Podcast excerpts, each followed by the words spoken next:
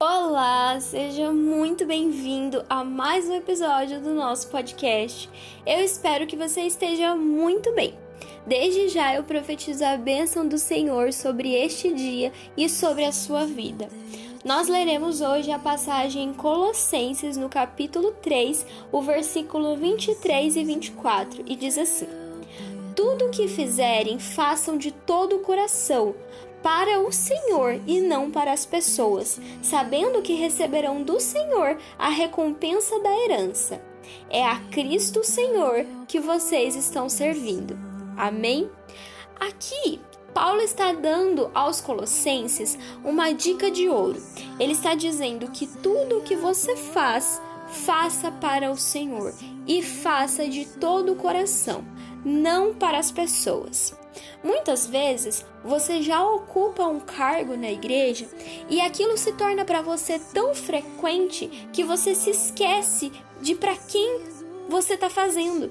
Às vezes você se esquece, você lida com tantas pessoas, lida com tantos detalhes, com tanta burocracia, que você acaba se esquecendo do espiritual, do sentimental.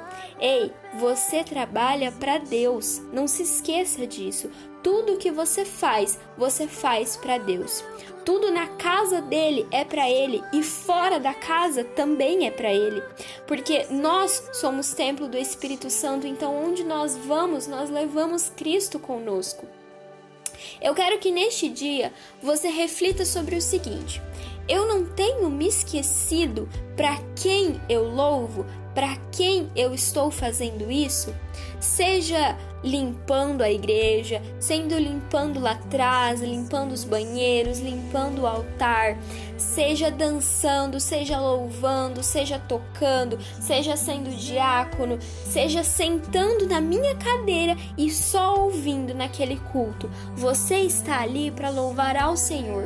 Nunca se esqueça do porquê você vai à igreja. Nunca se esqueça que a igreja é o lugar de adoração, é o lugar onde a gente se reúne para falar com Deus, para prestar culto a Deus e Deus recebe o nosso culto. Então, qual o propósito de ir à igreja se você não está prestando culto a Deus, se você não está colocando a sua vida no altar?